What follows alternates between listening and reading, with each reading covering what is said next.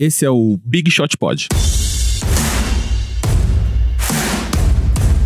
Olá, eu sou MM Isidoro e no episódio de hoje vamos falar sobre rookies, no a nossa seleção de MVP até aqui, jogos da semana, colecionáveis. Para falar sobre tudo isso, hoje, como todos os episódios, temos aqui Vavo Mantovani. Boa tarde. E Guilherme Pinheiro. Boa tarde, fã do basquete. E já vamos começar começando o episódio de hoje. Senhores, quais são seus destaques iniciais, hein? Tipo, Oklahoma, como é que tá isso aí? É, eu gostaria de falar sobre o time do Oklahoma City Thunder, que foi talvez o único time não citado no primeiro episódio do Big Shot Pod na semana passada e tivemos muitos comentários de torcedores do Thunder dizendo: vocês falaram de todos os times menos do Thunder. E essa foi uma falha nossa, até porque o primeiro episódio ele era praticamente um tema livre, né? A gente ia falando, um assunto ia puxando o outro e o Thunder não surgiu em nenhum momento. Então eu gostaria de parabenizar o Oklahoma City Thunder por esta campanha que eles estão fazendo. Eles são líderes junto com os Warriors nesse momento, né? Em, em aproveitamento. Eles começaram mal a temporada com quatro derrotas. O time se encontrou, o Westbrook ficou um tempo fora, mesmo assim o time continuou bem. E agora eles estão nessa disputa da liderança da Conferência Oeste da NBA. Parabéns para o Oklahoma City Thunder. Muitas pessoas não esperavam que eles fossem melhorar, principalmente depois da saída do seu principal jogador, Carmelo Anthony. Tô brincando. Mas vamos ficar mais de olho no Thunder e vamos falar mais deles aqui no, no, no, podcast. Bom saber que temos muitos torcedores do Thunder nos escutando. Nesse momento, inclusive, eles têm menos derrotas que o Warriors, né? Eles têm oito derrotas, o Warriors tem nove, eles têm o mesmo aproveitamento. Mas a gente acabou esquecendo, como o Val falou, a gente estava é, comentando a conferência como um todo. É, teve alguns comentários que eu li a respeito da garantia dos playoffs, que eu falei os meus, o Vavo falou os dele, nenhum de nós dois mencionou o Thunder. É, eu realmente, quando a gente fala quem está garantido, eu realmente não acho acho, eu acho que é muito provável que o Thunder vai estar nos playoffs, mas não sei se estão garantidos ainda. É, mas estão jogando bem, enfim, tem tudo para estarem de novo nos playoffs esse ano. E eu queria já agradecer aí aos nossos já queridos ouvintes, que já no primeiro episódio mandaram bastante mensagem no Twitter, mandaram bastante mensagem nos comentários dos nossos players. E se você tiver, quiser saber de alguma coisa, quiser dar algum comentário, tiver alguma pergunta, tem os nossos Twitters, tem Instagram e agora temos também um e-mail que vai estar tá na descrição. Mas se você quiser aí lembrar, bigshotpod, arroba ampere, A-M-P-E-R-E, ponto áudio. bigshotpod, arroba ampere, ponto áudio. Nossa já network de podcasts favoritas. E, Guilherme, quais são as suas, as suas considerações iniciais? Bom, o meu destaque inicial vai para as atuações do uh, esloveno Luka Doncic que realmente essa semana é, teve dois jogos em que ele é, jogou demais. Foi contra o Portland é, é na na, agora não me lembro se foi na terça, na quarta-feira passada, enfim, mas foi um jogo, ele jogou demais. É, no, no, final ali nos últimos, nos últimos, nos últimos segundos ele, o jogo já tá, o Dallas já tava com uma certa vantagem, mas ele de novo mostrou o famoso step back dele. E uh, sábado agora, que aí sim foi uma atuação de gala realmente contra o Rockets, não no primeiro tempo, mas no segundo. É, nos últimos minutos, o, o, o o Dallas Mavericks estava perdendo por oito pontos, ele meteu 11 pontos seguidos. É, foram uma, foi uma bola de três pontos assistida, uma bola de três pontos no step back, depois uma penetração é, no garrafão com contato, dois pontos, e aí de novo mais um step back, que aí colocou uh, o Dallas três pontos de, de, de, vantagem e o Dallas acabou levando. É, realmente uma atuação é, muito. É, realmente para se colocar na liga como um, um futuro grande jogador. É, já é um excelente jogador, mas quer dizer, o potencial dele é, no futuro é imenso, é, mostrando é, que, é, que, que, o Dallas fez muito bem em, em trocar é, um pique de primeiro round do ano que vem, mais o swap desse ano, para conseguir o, o Luca Doncic no draft. E falando em Luca Doncic, Doncic, Doncic, Doncic, é, tem dois acentos nos dois Cs. Ah, acento no C é meu acento os favorito. Os Balcas, assim, tem um, tem um é, é, meu acento favorito de longe. Mas falando nele, é, Rookie of the Year. Como é que vocês estão achando? Quais são as suas previsões? E também, o que vocês acham? Porque vocês estão falando que ele, que ele tá mandando muito bem, mas ele não foi o, o é um primeiro pick de draft no, nesse ano, certo? Certo. Vocês acham que tem algum, algum preconceito com estrangeiros na NBA? Como é que é isso para vocês? Sim! Não, existe, existe esse preconceito por parte dos americanos. Ele vem diminuindo com o passar dos anos, mas ele já vem de outras épocas. Às vezes potencializado por outros estrangeiros que não tiveram bom desempenho. Uhum. A gente pode pegar vários exemplos. Talvez o, o, o, maior expoente tenha sido o Andrea Bargnani, que é um italiano que foi draftado na primeira escolha em 2006 pelo Raptors. Foi o primeiro, primeiro europeu a ser escolhido em primeira escolha no draft. E ele não teve um desempenho tão bom assim. Não foi uma carreira ruim, mas não, não foi uma carreira digna de primeiro pick. Né? Exatamente. Então, alguns outros jogadores ajudaram com, com, com, esse preconceito de leve, então eles realmente têm um pé atrás. Uh, as credenciais do Luka Doncic eram ótimas. Uh, com apenas 19 anos de idade, ele foi MVP da Euroleague, o basquete europeu, é o segundo basquete mais forte do mundo, atrás do basquete da NBA e às vezes a galera que assiste, que vê de muito longe, pensa que o basquete europeu é tipo o basquete chinês, que vai um americano que mal joga na NBA vai lá e enfia 40, 45, 50 pontos num jogo. E não é. O basquete europeu é muito disputado, tem muitas equipes fortes que em confrontos diretos com os times da NBA já derrotaram times da NBA em outras oportunidades.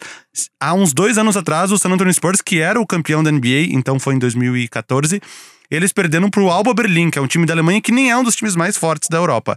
Então o, basquete europeu tá muito forte. O fato de ele, com 19 anos, ter sido o MVP da Euroleague quer dizer muitas coisas. Mesmo assim, vários times não levaram fé em toda essa, essa curta história dele, vamos dizer curta profissionalmente. O San Antonio Spurs, que tinha a primeira escolha, preferiu o DeAndre Ayton, que é um pivô consolidado. A gente Phoenix falou. Suns. Eu falei o quê? Spurs. Não, Phoenix Suns, desculpa. O Phoenix Suns escolheu o DeAndre Ayton, a gente falou dele na, no primeiro episódio também, que ele veio de Arizona, que é o estado do Phoenix Suns. Já era de se esperar, mas o Sacramento Kings, que já tem um histórico de fazer escolhas ruins nos drafts, tinha a segunda escolha e quando todos achavam que de repente eles iam pegar o Doncic, eles pegaram o Marvin Bagley que nem tá jogando tantos minutos assim nessa temporada. Ele tá vindo do banco, ele tá vindo bem, mas não é nem titular da equipe. Eles têm começado com Bielitsa, que é outro jogador que vem dos balcas, assim como o Doncic. Que também foi MVP da Euroleague, também, se não me engano. É, a confirmar, eu não sei.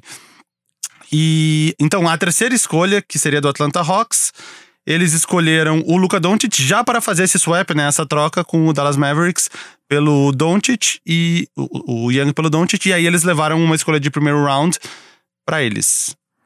Então, é, eu acho que eu acho que vale a pena a gente dar um pouquinho de contexto, né? É, no, na, na, primeira, na primeira década é, desse desse século, nos, ali no, entre os anos 2000 e 2010, uh, tiveram muitas escolhas uh, europeias uh, em posições altas do draft. Acho que a primeira de, de destaque é o Darko Milicic, que foi escolhido em segundo eh, no draft, que foi escolhido LeBron James, depois Darko Milicic, depois Carmelo Anthony, depois Chris Bosh e Dwayne Wade. Eu tenho 35 anos, sou de 83. Quem lembra da, do, daquele draft, existia um debate real a, a, maioria, obviamente, defendia a escolha do LeBron em primeiro, mas existiam jornalistas, é, pessoas com credibilidade que realmente defendiam que o Darko Milicic era a melhor escolha para o primeiro pick. É, é, que aí o Cleveland acabou ganhando o, o sorteio, o LeBron é de Ohio, de, de, perto de, de Akron ali, que é perto de Cleveland. Não fazia nem sentido você não escolher um prodígio local em nome de escolher um jogador europeu. Mas existia um debate real, assim, é, hoje em dia parece piada. Existiam pessoas com credibilidade que defendiam a escolha do Milicic. É, depois disso, você tem algumas outras escolhas, o Baiani em 2006, é, o Galinari em, 2000, em 2008 pelo Knicks, é, é, o Ricky Rubio em pelo Wolves em 2009. 2009 Antes Rubio, do Stephen Curry. Exato, e o, e o Ricky Rubio, ele tinha jogado, uh, não sei se foi o Mundial no ano anterior, as Olimpíadas de 2000 e... Não, 2000, 2008, ele tinha, teve Olimpíada 2008? Então foi Mundial. Teve. teve. Teve, então, Olimpíada. ele tinha jogado já com 17 anos e tal. Tinha uma expectativa muito grande é, é, a respeito do, do Rubio. É, e aí você tem, sei lá, em, 2000, em 2011 você tem o Ennis Cantor em, dois, em, é, em, sendo a terceira escolha pelo Utah Jazz. Quer dizer, foram muitas escolhas europeias é, que acabaram não é, é, é, realizando o que se esperava delas, né?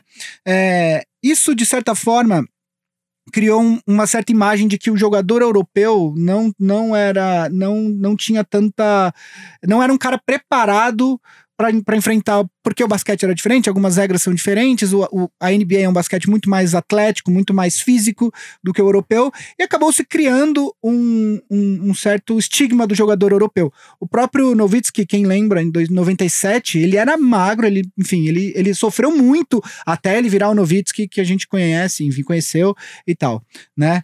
É, isso, além disso, existe, existe essa percepção é, é, um pouco exacerbada do, do, do americano sobre o college, né?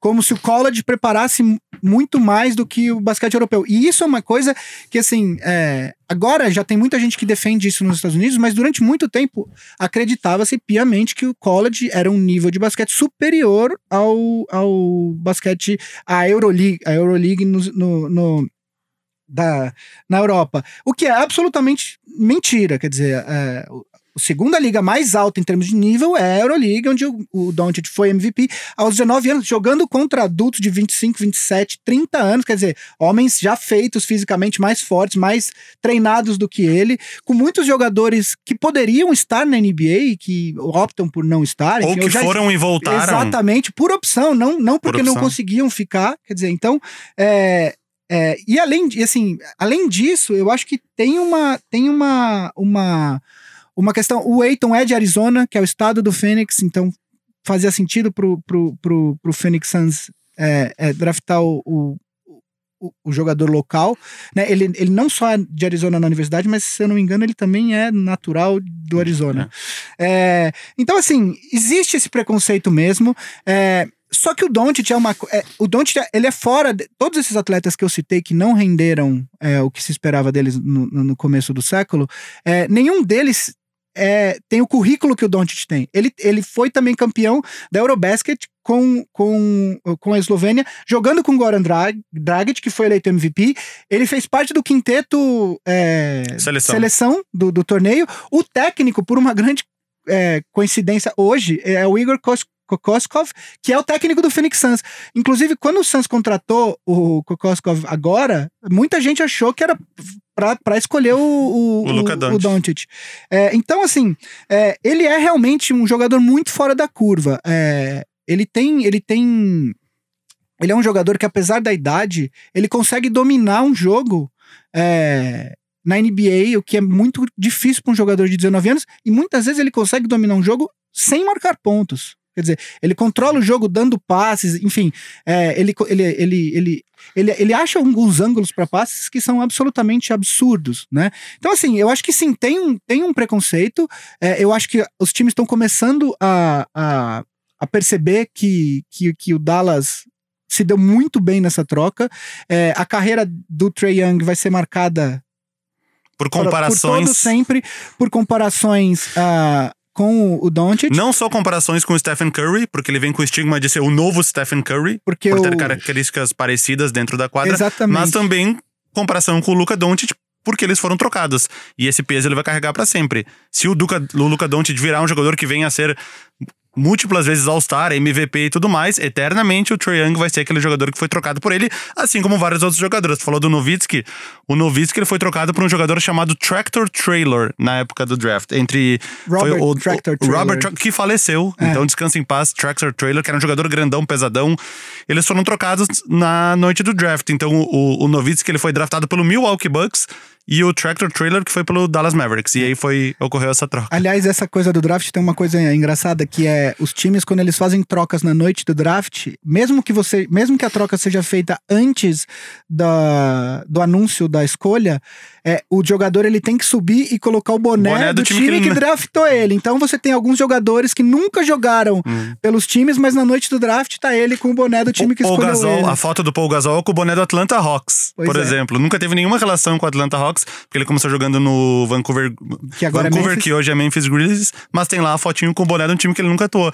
Na troca do Vince Carter com Antoine Jameson também teve isso. Os dois com o bonézinho do time contrário. Aliás, posso só fazer um adendo? Você falou do Vince Carter. Eu, é, existe um podcast do The Ringer, chama, que é novo, foi, no foi o segundo episódio hoje, que chama Winging It, que é feito com. É, tem uma apresentadora e é com o Vince Carter e o Kent Bazemore, os dois que jogam no Atlanta Hawks. E o episódio que foi publicado hoje, eu estava escutando hoje de manhã, é, quem estava lá era André Godala e, e Stephen Curry. E o Vince Carter jogou com o pai do, do Stephen Curry Do no, no, no Toronto Raptors e o, e o, e o, o Del Curry. E, e eles contaram uma história que o, o Stephen Curry jogava contra o Vince Carter, moleque, antes do jogo. O, o podcast vale muito a pena escutar, porque é, a, a ideia do podcast são ser dois veteranos, o Kent Baseball mais novo, ali chegando nos 30, o Vince Carter com 40, 41, e contando histórias da liga. E o Vince Carter tem mais de 20 anos de liga, quer dizer, e é, e é muito, é muito legal o papo, porque são, é um papo, esse segundo episódio foi um papo entre os jogadores ali e tal, e o Curry contando que ele queria ter o tênis, era a época do Vincennes, que era a época que o Carter tava é, destruindo a liga. Então é bem legal, enfim, só fica essa recomendação aí pra quem quiser escutar. A gente, a gente foi, a gente começou no Rookie, foi pra veteranos e voltamos para Rookie. que vocês não falaram quais são as suas opções A de gente ficou Rookie of devendo o time de Vocês rookies, né? Não, a gente não falou. é, Bom, Então favor. a gente. Então vamos lá. Falamos do Doncic, falamos da história dele. Ele vai ser o Rook of the Year. Qual é o time de Rook of the Year pra você? Ó, pra mim, até o momento, ah, se a NBA acabasse hoje, se caísse uma bomba e explodisse a NBA, o Rookie of the Year seria o Luka Doncic. E montando um primeiro time de rookies, o primeiro time de rookies não obedece posições, né? Ao contrário do time da NBA, do time de defesa, são quaisquer cinco rookies, pode ser cinco armadores ou cinco pivôs. Além do Luka Doncic, eu escolheria o DeAndre Ayton. Que eu tenho medo de, às vezes, ele ser aquele jogador good stats in a bad team, que é um cara que consegue números muito altos e se colocar ele em outro contexto, talvez ele não consiga ter números tão altos. Mas eu coloco o, De- o DeAndre Ayton com o Luka Doncic, Trey Young, Jaron Jackson Jr., do Memphis Grizzlies, que começou um pouco devagar e agora tá, tá ganhando espaço no time. E o meu quinto rookie, eu estava na dúvida.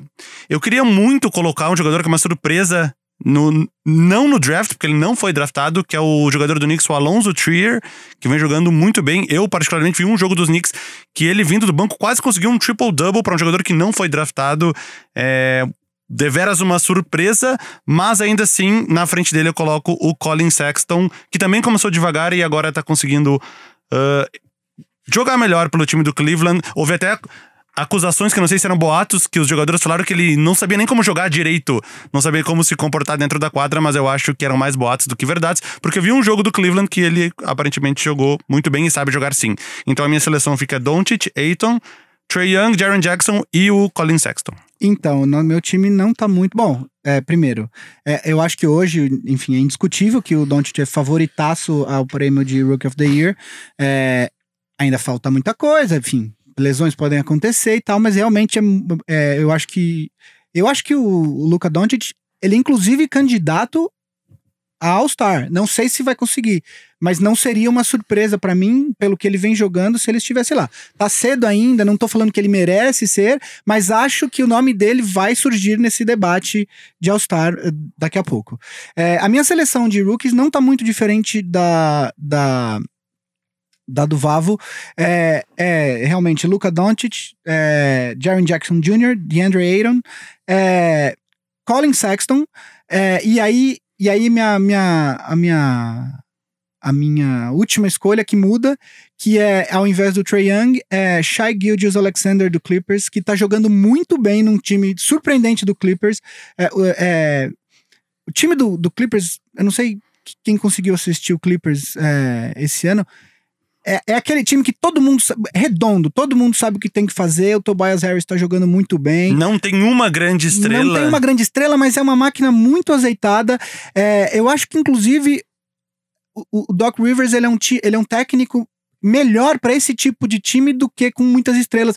Que é, quando ele pegou o time do Boston antes do, do Kevin Garnett, etc., ele tava fazendo um trabalho legal, mas aí vieram as estrelas, enfim, ele conseguiu o título e tal. É, eu acho que é, esse tipo de time é um time. Ele perdeu os poderes de, de general manager, porque antes ele era técnico e general manager. Perdeu o filho no time também. Perdeu o filho, que era, foi trocado pro Washington, né? É, enfim, eu acho que ele, focado no trabalho de técnico e com um time sem estrelas, é onde ele consegue é, realizar melhor. Então, a minha última escolha é o Shai Gilgeous Alexander, é, porque eu acho que ele tá. Ele tá. Ele não, não tá fazendo nada de espetacular, mas tá jogando muito bem. Eu acho que a posição dele, armador, é a posição mais difícil para um novato que chega na liga. Quer dizer, o Aaron, ele tá, por exemplo, com números bacanas, ele tá com acho que 16 e 10 ou algo do 17. tipo.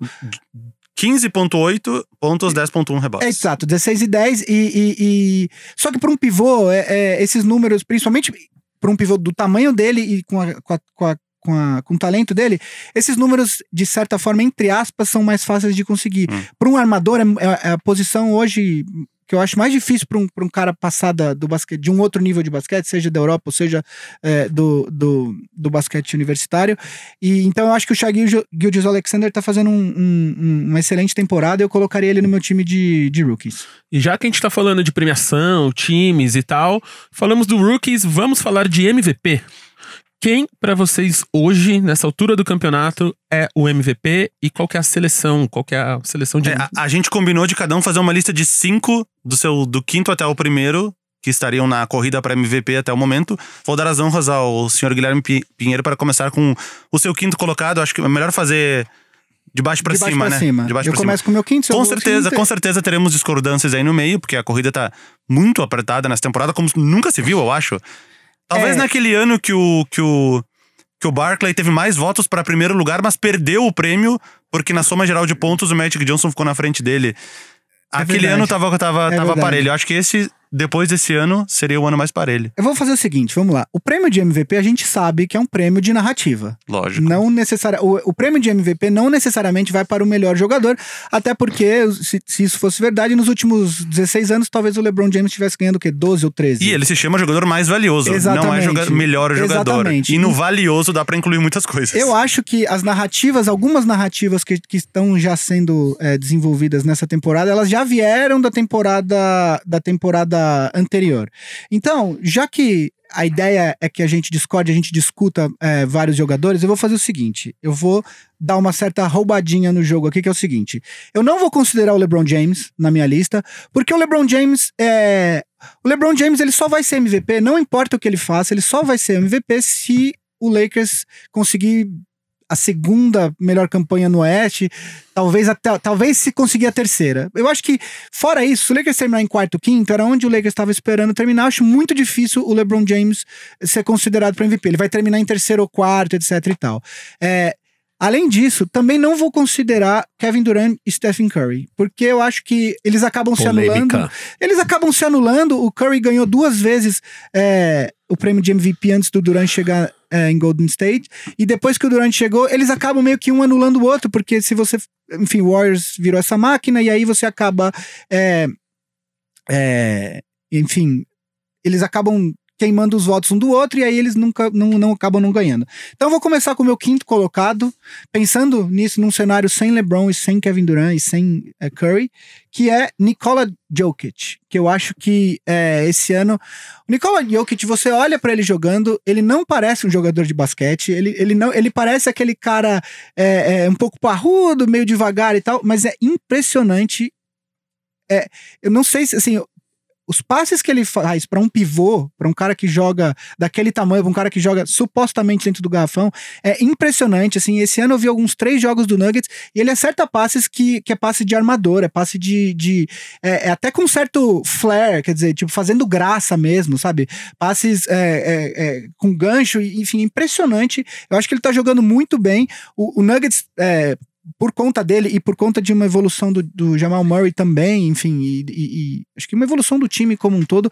O Nuggets ah, tá super bem esse ano, deve, eh, inclusive foi uma das minhas garantias eh, nos playoffs. Então, meu quinto colocado é Nikola Jokic. Bom, eu não coloquei o Jokic no meu top 5, embora eu tinha feito um vídeo quando, a- quando tinha passado uma semana de NBA, de temporada regular. Eu fiz um vídeo lá no Boom Shakalaka, que eram os prêmios da NBA caso ela só durasse uma semana. E eu tinha colocado o Jokic de MVP da temporada. Se a NBA só tivesse. em- alguns times tinham dois, alguns três, alguns quatro jogos. Porque ele começou muito bem. Depois ele deu uma queda, ele teve até alguns jogos com a produção bem baixa. Eu não coloquei ele no meu top 5. Até já dei spoilers aqui. Meu quinto colocado, ao contrário do que o Gui falou, é o Stephen Curry. Eu explico por quê. Ele começou a temporada muito bem. Os números dele são até melhores do que a temporada 2015-2016, onde ele ganhou o prêmio de MVP unânime, é o único MVP unânime da história da NBA, com todo o merecimento, obviamente. Não sou eu que ia discordar de uma votação unânime. E os números dele nessa temporada, eles estão até melhores do que naquela temporada, questões de aproveitamento, pontos e tudo mais. A questão é que ele perdeu muitos jogos. Ele acabou ficando, acho que 10 jogos fora nessa temporada. Inclusive, nesses 10 jogos, o Kevin Durant botou a bola debaixo do braço e ele conseguiu números uh, muito acima das médias dele nas últimas temporadas. Mas agora o Stephen Curry voltou nos últimos jogos. Eu acredito que se ele conseguir retomar o que ele fez nesses primeiros jogos antes dele se machucar, ele tem potencial sim de, mesmo jogando junto com o Kevin Durant, de poder ser um candidato a MVP novamente. Eu, assim, eu só quero deixar claro, eu não, eu não discordo da presença do LeBron James ou do Curry ou do Durant na discussão. Eu só, eu só para fins de fomento de debate, eu excluí eles da minha lista, inclusive esperando que o próprio Vavo coloque na dele, porque a gente já vai acabar é, discutindo. Fomento de debate é o famoso medo de haters. é isso. e a sua quarta posição, Guilherme? É, bom, era um cara que semana passada, quando a gente gravou a primeira, a prime, o primeiro episódio do podcast, ele estava muito mais alto na minha lista e teve uma semana não muito boa. É, mas eu acho que ele ainda vai participar bastante dessa, dessa corrida, que é o pivô do Philadelphia, Joel Embiid. É, ele, ele ele teve uma semana não muito boa, os jogos dele é, com menos pontos e tal, e aí temos um primeiro sinal de, de de problemas em Filadélfia. Eu tinha comentado semana passada que muito possivelmente os problemas é, com a chegada do, do Jimmy, Jimmy Butler. Butler. seriam com o Ben Simmons. É, eles aparentemente se dão super bem, eles até começaram a jogar com uma banda. com headband, a, headband é, é, os dois, né?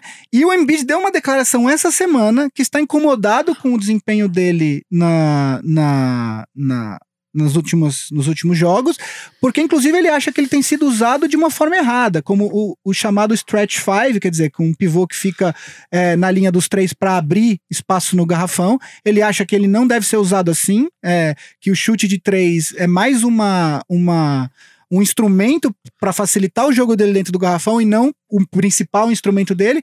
Então, quer dizer, ele teve uma semana é, mais, mais, mais baixa de produtividade, deu essa declaração e o próprio Jimmy Butler deu uma declaração é, falando que entende as Lógico. razões. Quer dizer, o Butler acabou de chegar, ele não vai ser, ele não vai ser maluco de, de já quebrar o pau agora, né? Emendando, como o meu quarto colocado também era o Joel Embiid, eu ia dizer que os últimos quatro jogos do Embiid, para quem tá com uma média de quanto?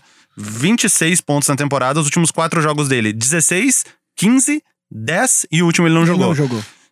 Então, pelo menos nos pontos, na, efi na 10... eficiência também, ó. 5 de 12, 4 de 13 e 5 de 17, os últimos três que ele jogou. E esse de 10 pontos foi um jogo contra o Toronto, onde o Kawhi Leonard acabou, acabou. com e o jogo, fez por... o que quis dentro do garrafão, fora do garrafão. Então, quer dizer, ah, não só o desempenho ofensivo, mas também o defensivo, né? Terceiro lugar? Terceiro lugar. Terceiro lugar, justamente quem eu acabei de falar, Kawhi Leonard. É, eu acho que eu, não, eu, eu pensei em não colocar o Leonard na minha lista, é, porque ele vem sendo poupado em alguns jogos, então ele tem ele tem ele tem alguns jogos a menos, acho que ele tem ele já perdeu seis ou sete jogos essa temporada, todos por, por ter sido poupado, né? É, mas é impressionante e esse jogo contra o Philadelphia foi o jogo que realmente me fez é, ver que ele ainda não está rendendo o que a gente já viu ele render no, no nos seis jogos fora, né? Ele não tá rendendo ainda o que ele, a gente já viu ele render no Spurs, mas é, o que é um problema para a liga, porque ele ainda não 100% tá jogando desse jeito. Quando ele quer dominar uh, uma partida, ele, ele realmente é uma, uma força. É, apesar da derrota, o Toronto vem de, ganhou esse jogo contra o Philadelphia, vem de duas derrotas agora, perdeu Sim. ontem pro Bucks, né? Numa, enfim, depois a gente vai falar dele. É, eu acho que o Kawhi tem ainda espaço para crescer, para adquirir ritmo. E eu acho que o mais importante da temporada dele é que o, o Kyle Lowry não vem bem, né? Que, que era realmente, quando o DeRozan estava lá, o time, o Lowry era esse segundo jogador, essa segunda estrela é, do time. E agora é, ele não vem bem nos últimos jogos. O irônico é que ele começou bem na temporada, o Lowry. Eu lembro de ver, de ver corridas para MVP, em, enfim, outros podcasts e programas de TV, que colocavam o Kyle Lowry ali na, na corrida para MVP. Isso é curioso, porque realmente parece que, é, que à medida que o Kawhi Leonard vai melhorando, ele vai decaindo um pouquinho. O último jogo ele jogou 33 minutos e não marcou nenhum ponto. Zero. Pois Zero é. de cinco. E é- você não espera isso do, do, do cara que supostamente é a segunda estrela do seu time, né? Eu vou ter que mudar um pouco a ordem, porque a gente não tem como falar de novo dele. O primeiro lugar do meu ranking é o Kawhi Leonard. Mudei a ordem, tive que falar. Tudo bem, Porque senão a gente tem que falar dele duas vezes. tudo bem. Mas eu explico por quê. Porque existe um número que é mais importante do que qualquer coisa na corrida para MVP, mesmo que inconscientemente. Ele só não foi levado em consideração no ano do triple-double do Russell Westbrook, que é o número de vitórias do time.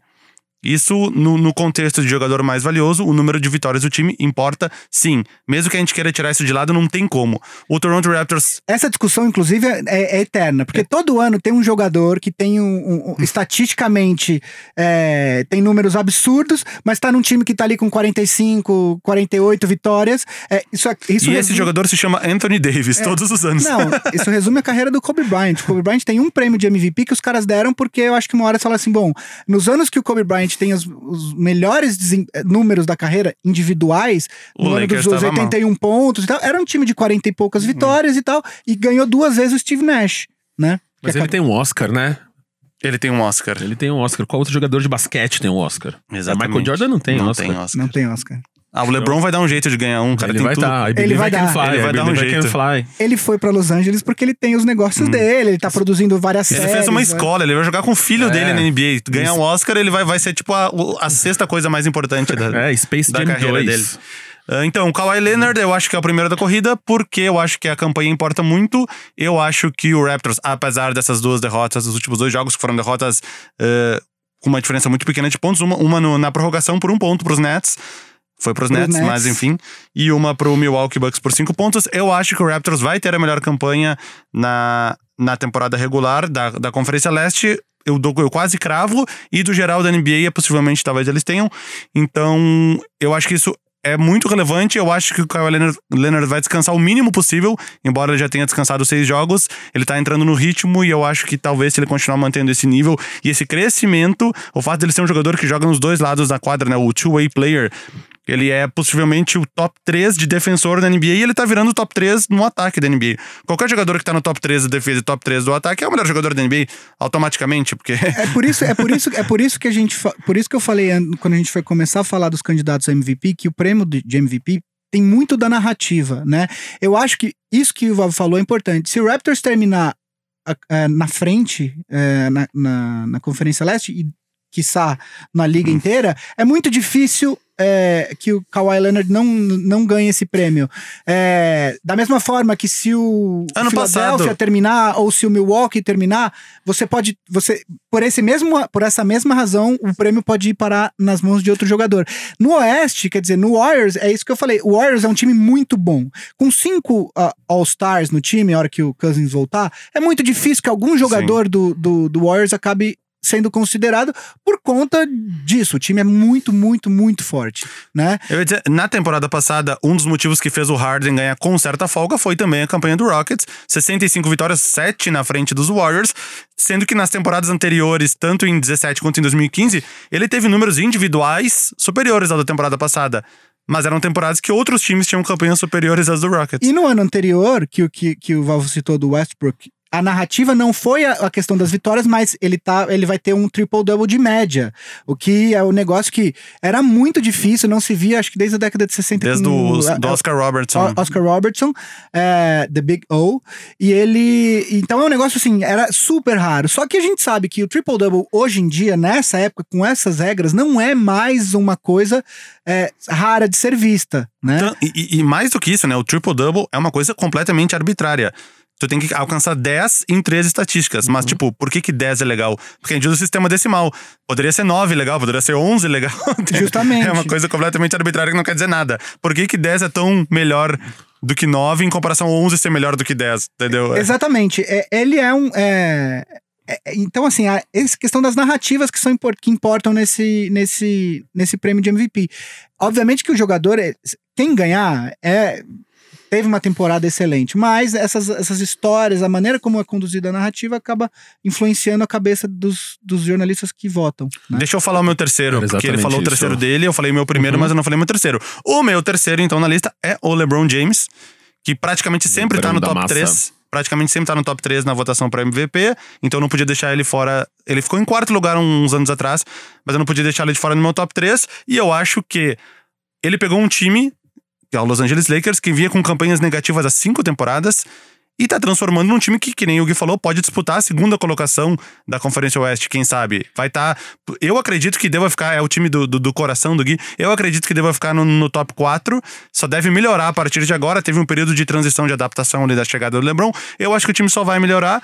E o fato dele pegar um time que vinha muito mal nas últimas cinco temporadas e transformar num time que vai disputar coisas mais além. E o fato do time que ele tava, que chegou em quatro finais nessa temporada sem ele, é um dos piores da NBA. Isso só comprova o impacto que ele ainda tem, mesmo já estando com uma idade mais avançada, ou nem tanto no caso dele, porque ele é um cara que parece mais jovem que muito jovem na NBA. Vai fazer 34 É, esse mês. esse mês. que semana que vem. Mas ele tá com, na 16 temporada dele, e às vezes a gente nem percebe, a gente se acostumou tanto com ele, que a gente nem Sim. percebe o impacto dele.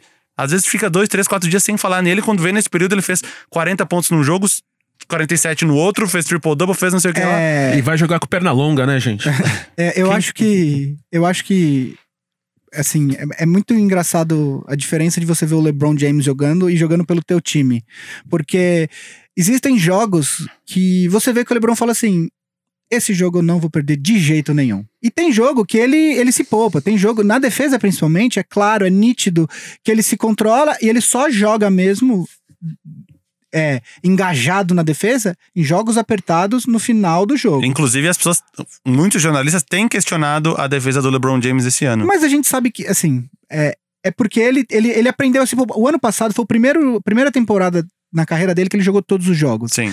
E ele, e, e com um número de minutos muito alto, né? Liderou em minutos É, na NBA. ele, ele, ele precisava se poupar em algum momento, porque ele já tem, já, esse é o 16 ano passado, no 15 ano da carreira, mesmo o LeBron James, que é um espécime físico absolutamente fora de, de qualquer é, norma, né? Sim. Ele tem que aprender a se poupar. Então era isso. O LeBron, ele tinha, ele tinha, ele, ele, ele conseguia se controlar em, em períodos do jogo onde ele gastava o mínimo possível de energia para que no final do jogo, quando necessário, ele tivesse energia para decidir os jogos. É, o LeBron, é, é, é óbvio que ele tem que estar nessa discussão. Enfim, eu já expliquei por que eu não coloquei eles na- ele na minha lista. Mas é, é absurdo que um cara com 16 anos de. Isso que o Valvo estava falando. É, é absurdo que um cara com 16 temporadas, com t- 33, quase 34 anos, consiga. Você esquece da idade dele porque ele realmente é, é, é- fora da curva, assim, muito fora da curva. E o seu segundo, Guilherme?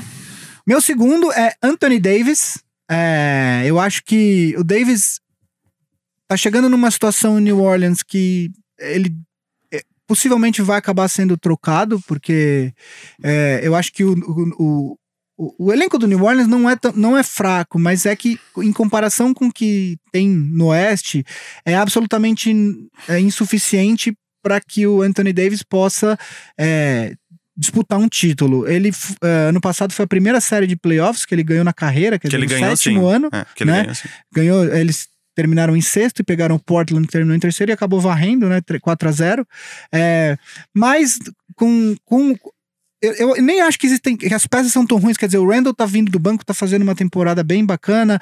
O Drew Holiday é um excelente armador. é, eu gosto muito dele, principalmente na defesa, eu acho ele muito bom. É, o Mirotic também tá bem. Mas falta, quer dizer, falta. O, o- acho que o reserva do Holiday é o Alfred Payton. Alfred quer dizer, Payton. não dá, sabe? Quando você precisa do Alfred Payton jogando 20, 22 minutos por jogo ali, é muito complicado.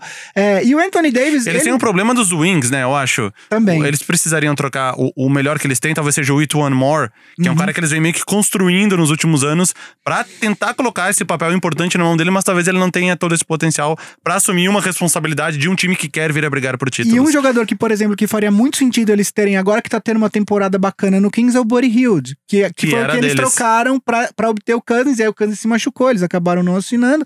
Enfim, no final eles ficaram de mãos abanando nessa troca, né?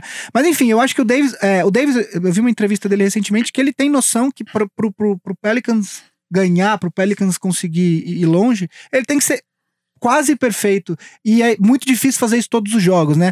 Ele é um espécime físico absurdo. é, é, eu colocaria hoje. no- se eu fosse começar uma franquia hoje, eu acho que ele seria. Não passaria da minha terceira escolha. se- Você pode escolher um jogador. Qual, eu, eu possivelmente acho que eu começaria com o Terocumpo. E já tô entregando o meu próximo, mas enfim, é, o Davis é, é, um absurdo, quer dizer, e, e, mas eu acho que ele vai acabar sendo trocado. Ele tá muito bem, eu colocaria ele em segundo, mas acho que ele vai acabar sendo trocado. É, eu não coloquei ele na minha lista, no meu top 5, talvez fosse o sexto, pelo mesmo motivo que eu não coloquei, por exemplo, o James Harden. É o número de vitórias do time. São dois times, tanto o Pelicans quanto o Rockets. Ao que tudo está indicando, vão ficar ali em torno de 50%, um pouquinho mais, um pouquinho menos, e dificilmente um MVP é de um time que está em torno de 50%, o que nos leva ao meu segundo colocado, que, que acredito é, é o teu primeiro. primeiro colocado.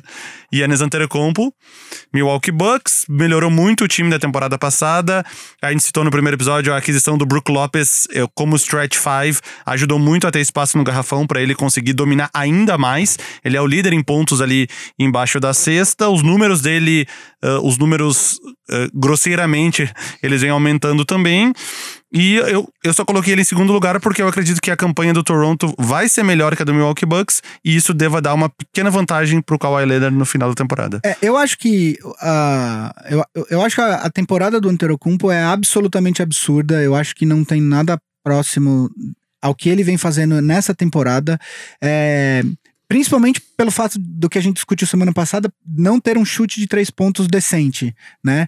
É, ele, é, ele é. Bom, o apelido dele é The Greek Freak, né? Porque ele realmente, fisicamente, ele é um freak, ele é, ele é, ele é um negócio absurdo. Eu vi uma foto essa semana, inclusive, de quando ele foi draftado para hoje, e a diferença é ele virou um monstro Sim. muito, muito forte, né?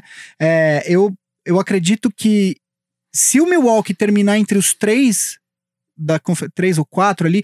Vai depender muito do, do, do, recorde e tal, mas eu acho que mesmo que mesmo que, ele, que, ele, que o Milwaukee não tenha a melhor campanha, eu acho que o Yannis é favorito e eu acho que inclusive essa narrativa do Yannis vem já da temporada passada. Muita gente quando a temporada passada acabou, já apostava que o Yannis seria o maior candidato a MVP essa temporada por essa questão de ser a vez, ele tá dando o pulo de. Pra, sabe, é, ele já é considerado um superstar, mas enfim, tá dando esse pulo para um, pra, uma das, das, das faces da liga, né?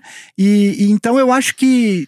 Eu acho posso estar sendo leviano em falar isso a essa altura do campeonato. Acho muito difícil. Acho, acho que ele é, é o favori, bem favorito ao prêmio de MVP por conta de todos esses fatores. A narrativa que ele vem jogando, enfim, o time dele, que é mais fraco que o Raptors, eu acho que isso também é uma coisa que é para se levar em consideração. Ainda que o Raptors termine com 60, 62, 63 vitórias, 64, enfim. Se o Milwaukee terminar com 52, 53, pela diferença de elenco, eu acho que é, ele vai ser considerado. É, bastante seriamente ao prêmio de MVP. Então, resumindo, Vavo, sua lista, os nomes? Minha lista, deixa eu voltar o arquivo aqui. Quinto colocado, Stephen Curry. Quarto, Joel Embiid. Três, LeBron James. Dois, Antetokounmpo. E primeiro, Kawhi Leonard.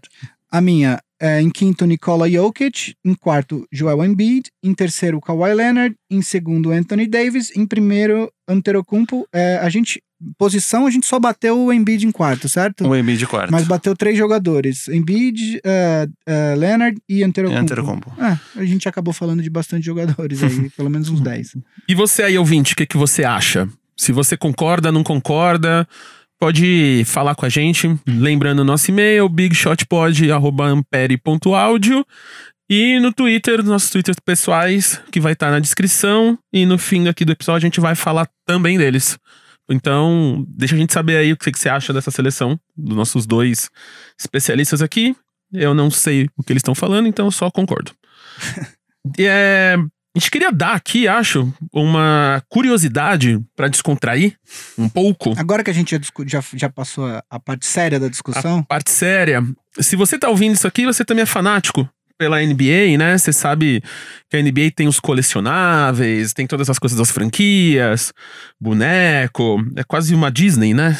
Tipo, de, de conteúdos que você pode ter. E essa é a história de um card da NBA, de um, de um, de um jogador que hoje é comentarista, o Mark Jackson, que ele jogou, ele nem foi um tão bom jogador assim, né? Ele foi bom, ele, ele foi, foi Rookie of the Year. Foi Rookie of the Year? Ele foi Rookie of the Year quando jogava pelos Knicks, agora não me vem à cabeça o ano exatamente, mas ele era um dos rookies mais para trás no draft até vir o Malcolm Brogdon e ganhar sendo o 37 39 Isso a gente O Mark tá falando... Jackson, se não me engano, era o 18 na década de 80. Isso a gente tá falando meio no meio dos anos 90 ali, né? Tipo, ali no começo pro meio dos anos 90. E aí ele tinha um um card dele, dele, dele como jogador que valia nada, assim, a galera tava trocando card por centavos. Até que um cara percebeu que no fundo do card dele, No fundo da foto, né? é, é no fundo da foto dele jogando, assim, na primeira fila, logo atrás dele, do lado da quadra, tinham os irmãos Joseph e Eric Menendez. Que foram dois irmãos muito famosos nos Estados Unidos porque eles mataram os próprios pais. Eles foram condenados em 96 por um Sim. crime que eles cometeram em 89. 89. E, nos anos, e logo depois que eles foram. Que, ele, que eles cometeram esse crime, eles foram ver um jogo de basquete e tiraram essa foto. E alguém foi lá e percebeu hoje, tipo, 22 anos depois. E assim, como quem não, não quer nada, do dia pra noite, esse card. Ele subiu o valor dele em 160 vezes. Passou de 50 centavos pra 80 dólares. 80 Deixa eu dólares. te dizer, eu vi esse card, eu vi a foto e eu tenho vários cards dessa temporada. Só que estão guardados lá em Porto Alegre. Então quando eu No for pra Natal. Porto Alegre a primeira vez, talvez eu tenha aí uns 80 dólares acumulados. Talvez o Vavo nem volte pra gravar A- a a- segunda parte da, A história, da do temporada. crime, a história do crime é. Eles mataram os pais basicamente porque os pais eram ricos e eles queriam o dinheiro, assim. E aí. Eu não queria A esperar. Suzane von Richthofen. E eles só. Não, mas é esse detalhe é importante porque eles só aparecem no card porque eles estão no courtside ali. E esses assentos são caríssimos. São caríssimos, não é. é. Não é qualquer um que pode Sim. sentar ali, entendeu? Então, é curioso isso. É, e só pra completar, o Mark Jackson foi Rookie of the Year em 88. 88. Então, O- se tem- Eu você- tenho uma história ah, parecida com essa. Tem um jogador do Orlando Magic, ele jogou no Magic entre 89 e 92, chamado Sam Vincent. E o, o card dele de uma dessas temporadas, aparece ele fazendo uma bandeja ou tentando uma enterrada. É um jogo do Orlando Magic contra o Chicago Bulls. E quem está abaixo dele na disputa da jogada é o Michael Jordan. E nessa foto do card do Sam Vincent, o Michael Jordan está com a camisa número 12. E o Michael Jordan usou a camisa número 12 apenas uma vez na carreira, uma história um tanto conhecida. Foi uma vez que alguém supostamente entrou dentro do, do vestiário do Chicago Bulls e roubou a camiseta número 23 dele. Só perceberam na hora de entrar na quadra e pegaram uma camisa 12 genérica, que eles tinham sem nome. E o Jordan jogou um jogo na carreira dele com o número 12. E esse jogador, o Sam Vincent, que foi um jogador que só jogou s- que seis ou sete temporadas na NBA, no card dele com a camiseta do Orlando Magic, tem junto com ele o Jordan com a camiseta número então, o 12. cara deve estar Eu li valendo isso- horrores por causa do eu li- Jordan. É, eu não cheguei a pesquisar o preço dele, mas eu li isso num tópico no Reddit há algum O- tempo atrás. Esse mercado de cards é um negócio muito louco nos Estados Unidos, né? Porque tem gente que realmente compra todos os cards e não é, não compra é, compra pelo valor que esse card pode Vir ter valer, ou não. sim. Você compra é, os cards, principalmente os cards de rookie dos jogadores, valem muito quando eles se tornam estrelas, né? Então tem muita gente que realmente compra religiosamente todos os cards ali do ano, é, é, pensando num mercado futuro é, para ganhar dinheiro com isso, né? Quem e eu tenho vários lá em casa ali. No início da década de 90 eu colecionei muito cards. Eu tenho algumas coleções completas, inclusive. Nossa, e aqui Que no eu Brasil completei, que eu completei alguns anos atrás comprando pelo, pelo eBay, devo admitir. Que na época era muito Mas- difícil completar. Primeiro, porque eu tinha pouco dinheiro pra comprar, que eu tinha, eu era um- uma criança. E segundo, porque não chegava tanto, não eram tantos colecionadores no Brasil. Era muito difícil de achar no É. Brasil. Eu lembro, eu lembro que pra eu comprar, meu pai tinha que me levar numa banca longe de casa, porque na, minha- na banca perto de casa não tinha, né? E quem assiste Pawn Stars, né, no, na, na TV sabe quanto vale, né? Você vê ali, Sim. tem várias pessoas que aparecem com coleções. Cards de beisebol, de principalmente inteiros. como o beisebol é um esporte que existe desde o do, do, do século É, XIX, sim. existem alguns cards de beisebol antigos que valem valores absurdos. Absurdos, milhares de absurdos. dólares. Tem é. gente que chama beisebol, inclusive, de Old Man Ball. É. Porque é um esporte que vem perdendo espaço, quer dizer, pro, nos Estados Unidos, principalmente na- na- nas- no, no público mais jovem. Porque, bom, eu Ontem eu vi o Jerry fã. Seinfeld falando por que ele prefere beisebol ao basquete. E é porque é basicamente o golfe e a bocha. É o jogo Que- coletivo mais. indi- é, é, Como é? Eu vi uma definição boa que era. O, O jogo o coletivo jogo mais coletivo individual. mais individual que existe. E- Porque tu não tem nem sim. como ajudar o outro cara, tu só fica assistindo o teu E companheiro. na visão do jogar. Jerry Seinfeld é porque é um jogo muito democrático. Você pode ser um ser gordo e ter- completamente fora, fora dos padrões, Isso e é você verdade. acerta um- uma bola, você, o time ganha. Qualquer outro esporte é meio impossível, esporte coletivo nível Sim. profissional. Tem, E- tem, tem histórias. o- um dos maiores jogadores da história é o Babe Ruth. Sim. Jogou no Yankees na década de 20 e Ele tem um corpo via- de um bancário, né? Exatamente, ele não era um, um, um Nada contra vocês, bancários. né? É, né? Ele não era um atleta. é, Atletas ele, dos números. Ele é, ma- é co- é, como é que é aquela história? É, é, ele é o cara que a gente fica feliz por saber que a gente tem o corpo de um atleta. É. né? É. Então, antes que a gente ir embora, quais os destaques dessa semana aí até terça-feira, até o próximo episódio, senhores? Quais os jogos que vocês querem ver? Bom, a minha recomendação de jogo pra essa semana é Toronto Raptors e Golden State Warriors. Esse jogo vai ser na quarta-feira, dia 12 de dezembro, em Oakland. E vai ser já o segundo jogo entre os dois times dessa temporada, né? Os times do, do Oeste e do Leste se enfrentam duas vezes. O primeiro jogo deu Toronto Raptors e eu fico muito curioso porque são dois times que o, Warriors voltou a jogar bem. O, o Raptors é uma vacilada nos últimos dois jogos, mas a gente sabe que é um dos times mais fortes do Leste. Então, tecnicamente, deve ser o melhor jogo dessa semana, quarta-feira, uma e meia da manhã, na verdade, já na quinta-feira, Raptors e Warriors. É a minha recomendação. Pra quem quiser um dia dormir às quatro da manhã, assista esse jogo. Ah, a minha recomendação de jogo é.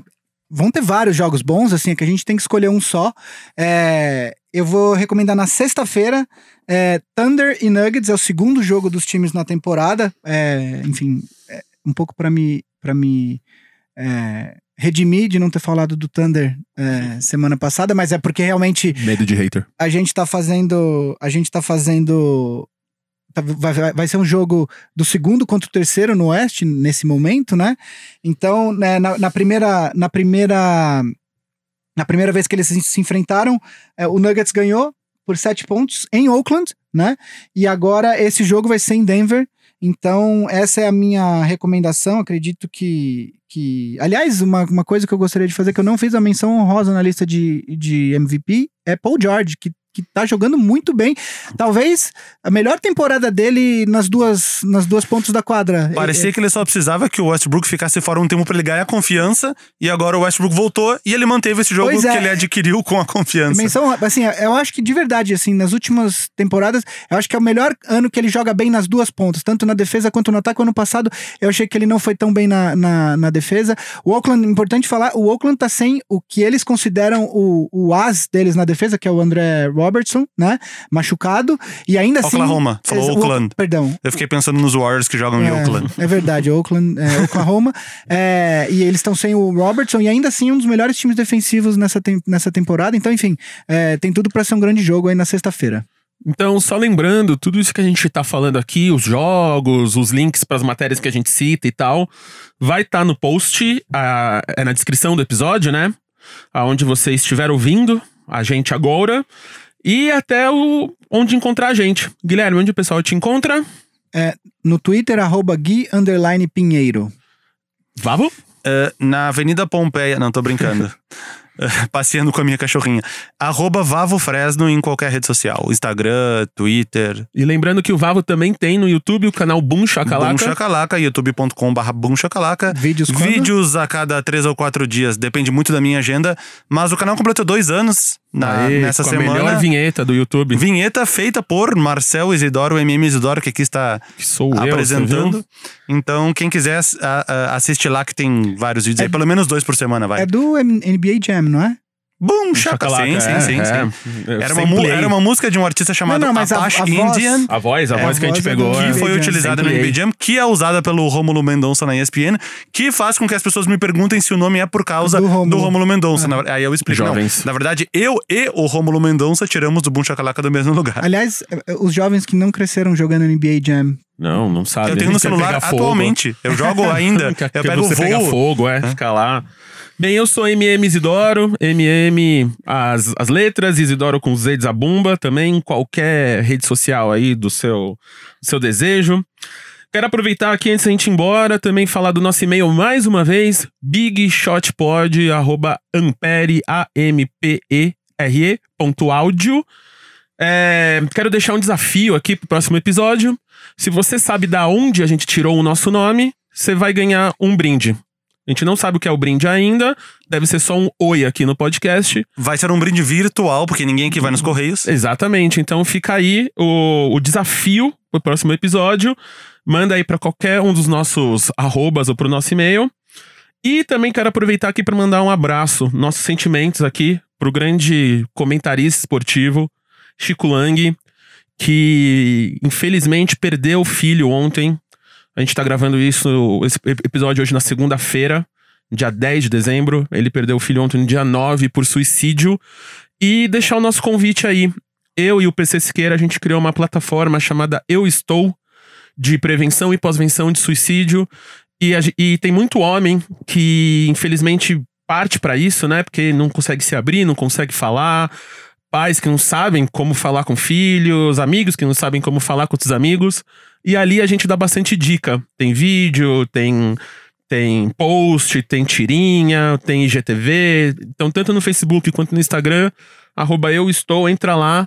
Se você tiver mal, aproveita e aprende um pouquinho como, como falar e como se abrir. Então, Chico Lang, fica nosso abraço aí para você. Toda a força do mundo nesse, é, nesse momento que a gente não consegue nem imaginar, né? Ainda mais dois terços dessa mesa aqui, que vai ser pai no, nas próximas semanas. E lembrando que esse é um podcast, a produção da Ampere, a produção do Garrincha, do podcast Cris Dias. E aproveitem também esse podcast, podcast novo do Cris Dias, Boa Noite Internet. É, toda, é todo domingo, no, é direto aí no, no seu app de preferência.